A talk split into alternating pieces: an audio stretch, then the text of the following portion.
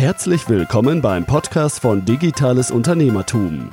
Wir unterstützen kleine und mittelständische Unternehmen, die digitale Welt besser zu verstehen und das eigene Online-Business nachhaltig und erfolgreich aufzubauen. Begrüßt mit mir euren heutigen Gastgeber, Thomas Ottersbach. Auf geht's! Ich darf euch recht herzlich zu einer weiteren Podcast-Episode willkommen heißen. In der heutigen Podcast-Episode möchte ich noch einmal intensiver auf die Fragestellung eingehen, Unternehmensblock ja oder nein. In der Episode 64 habe ich bereits eine sehr ausführliche Episode zu Corporate Blocks und warum diese sinnvoll sein können produziert.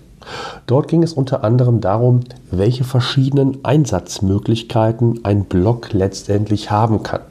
Auch habe ich euch dort eine Menge weiteren Input und Beispiele aufgezeigt. Hört also auf jeden Fall in die Podcast-Episode rein, wenn euch das Thema tiefgehender interessiert. Den Link findet ihr wie immer in den Show Notes, die ihr heute unter www.digitales-unternehmertum.de 112 findet.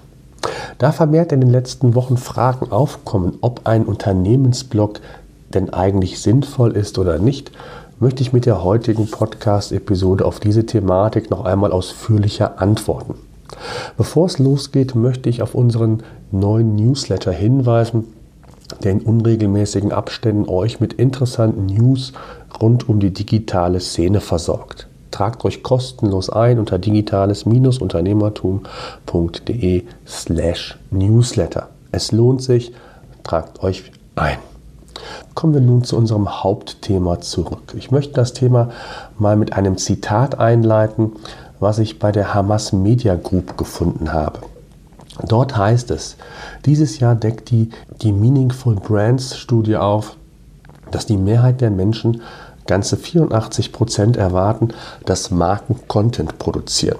Sie geben ebenso an, dass ca. 60 Prozent des gesamten produzierten Markencontents schlecht sowie irrelevant sind, da sie die Botschaft nicht richtig vermitteln.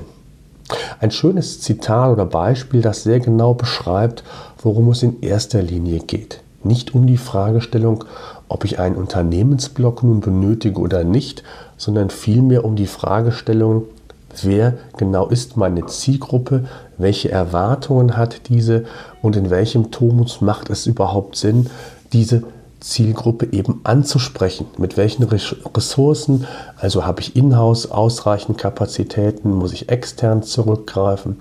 Es geht also um erster Linie um hochwertigen Inhalt, der für die Zielgruppe produziert und aufbereitet wird. Gut möglich, dass ein Ratgeber oder eine einzelne Service-Seite hier völlig ausreichend zunächst ist. Der Interessent, der Kunde, also die Zielgruppe, muss im absoluten Fokus stehen. Kommen wir aber zu der Fragestellung, die uns in der heutigen Podcast-Episode beschäftigt und warum ein Unternehmensblog sinnvoll sein kann. Anders bei, als bei Facebook, äh, SEM, also Search Engine Marketing, habt ihr grundsätzlich bei Owned Media, wie man so schön sagt, die volle Kontrolle über euren Kanal. Zwar ist in vielen Fällen eine gewisse Abhängigkeit von Google beispielsweise vorhanden, dennoch besteht die Möglichkeit, nachhaltig Reichweite über diesen Kanal selbst zu generieren und so gezielt auch mit der eigenen Zielgruppe zu kommunizieren. Je höher die qualifizierte Reichweite und je passender der Content, desto höher ist natürlich die Wahrscheinlichkeit, dass der Nutzer auf der Webseite verweilt und sich intensiv informiert bzw. am Ende des Tages auch etwas kauft, eben je nach Zielsetzung, die der Content letztlich hatte. Was gilt es also beim Unternehmensblog grundsätzlich zu beachten? Zunächst einmal geht es um die richtige Strategie. Es ist, denke ich, schon bei euch angekommen, dass die richtige Strategie essentiell ist. Ob ein Unternehmensblog wirklich erfolgreich werden kann oder nicht. Ein paar Leitfragen habe ich euch bereits ja genannt, beziehungsweise gibt es ausführlich auch nochmal in der genannten Podcast-Episode 64. Ganz wichtig ist, und darüber steht und fällt alles, Zielgruppe, Zielgruppe, Zielgruppe. Man kann es eigentlich nicht oft genug sagen, da am häufigsten unterschätzt und falsch gemacht. Es hört sich so trivial an, aber ein Blog wird niemals erfolgreich, wenn ihr nicht an den Bedürfnissen eurer Zielgruppe den Content produziert. Glänzt ihr eher in eurem Blog durch Werbespostings? Lasst es lieber direkt sein. Die reine Werbebotschaft, um das nochmal vor Augen zu führen, ist ein Versprechen. Hochwertiger Content, der für die Zielgruppe verfasst ist, erfüllt ein Bedürfnis. Content greift also eine Problemlösung auf, gibt Tipps, ist ein Ratgeber, äh, es können Checklisten sein und, und, und. Das ist ein ganz anderer Blickwinkel, den man nicht aus den Augen verlieren sollte. Ein weiterer Aspekt sind natürlich die organischen Besucher. Es ist immer das gleiche Spiel und meine Lieblingsaussage bei vielen unserer Kunden und auch hier im Podcast, die schönste Webseite hilft nicht, wenn sie keiner kennt. Das gilt natürlich nicht nur für die Webseite, sondern auch für den Unternehmensblog. Stellt euch vor, ihr produziert hochwertige Inhalte für eure Zielgruppe, aber den Content findet keiner. In Deutschland hat Google nur einmal schätzungsweise einen Marktanteil von rund 95 Prozent. Für die unterschiedlichsten Intentionen, wozu Google benutzt wird, beispielsweise für die Informations- oder Transaktionsgewinnung, ist Google ein relevanter und wichtiger Kanal. Google will seinem Nutzer die bestmögliche Antwort auf seine Suchanfrage liefern.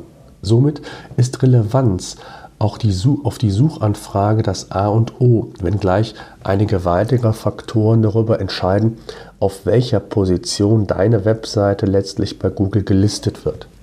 Aber nicht nur der Inhalt ist wichtig, auch weitere Faktoren wie Links, WDF, IDF, On-Page-Optimierung etc. sind weitere wichtige Parameter im SEO, die es einzusetzen gilt.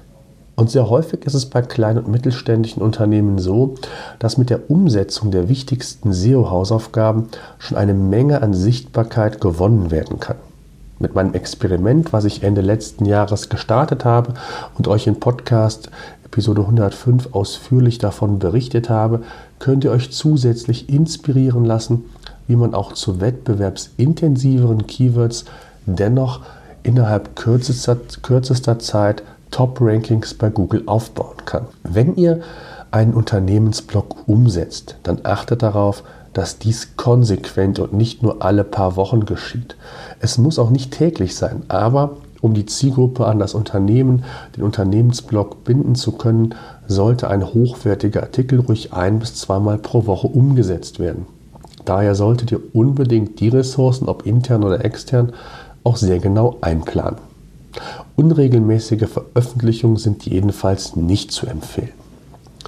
Wenn ihr ein solches Projekt umsetzt, ist es absolut wichtig, dass ihr das Projekt auch messbar macht mit allen wichtigen KPIs, die euch weiterhelfen, den Unternehmensblock weiterzuentwickeln. Feedback einholen und eben analysieren, was man künftig besser machen kann.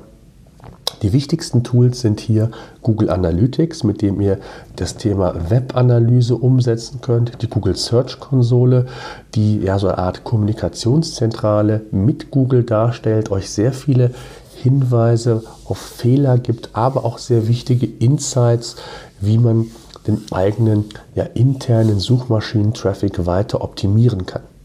Eine sogenannte Heatmap ist ebenfalls sinnvoll, die euch zeigt, wie sich, die, die, wie sich der Nutzer auf eurer Seite optimiert, äh, nicht optimiert, bewegt und ihr entsprechend durch ja, Optimierungen vielleicht noch bessere äh, Ergebnisse insgesamt erzielen könnt.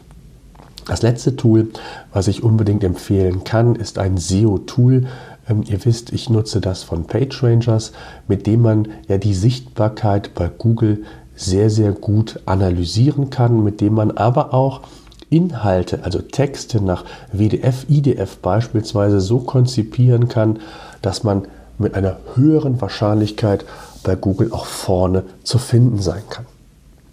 Kommen wir zu einem kleinen Fazit. Ein Unternehmensblog kann sinnvoll und absolut zielführend sein, wenn es richtig angepackt wird. Also macht euch Gedanken, nicht nur die Entscheidung, ja, wir machen einen Blog ist wichtig, sondern plant diesen Blog entweder ganz oder gar nicht, um beim Titel dieses Podcasts zu bleiben. Macht eure Hausaufgaben und das muss man zum Start nicht bis ins kleinste Detail unbedingt direkt machen. Setzt den Blog auf ein solides Fundament, entwickelt ihn dann weiter. Wichtig ist, dass ihr von Anfang an relevante Tools für, den für eure KPIs im Einsatz habt und auf die richtigen Entwicklungen, Tendenzen und Erkenntnisse reagieren könnt. Ein Unternehmensblog ist letztlich aber nur ein Vehikel, wie man der eigenen Zielgruppe hochwertige Inhalte zur Verfügung stellen kann. Auch eine Serviceseite, die viele Problemlösungen für die Zielgruppe bereithält, kann ein Anfang sein.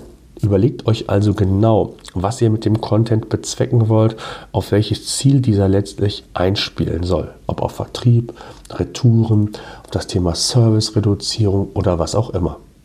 In diesem Sinne hoffe ich, dass ich hier noch einmal sehr intensiv auf das Thema eingegangen bin bzw. euch helfen konnte und eine Entscheidungshilfe geben konnte, ob und wann ihr einen Unternehmensblog einsetzt oder vielleicht auch nicht. In diesem Sinne danke ich fürs Zuhören. Wir hören uns in der kommenden Woche wieder.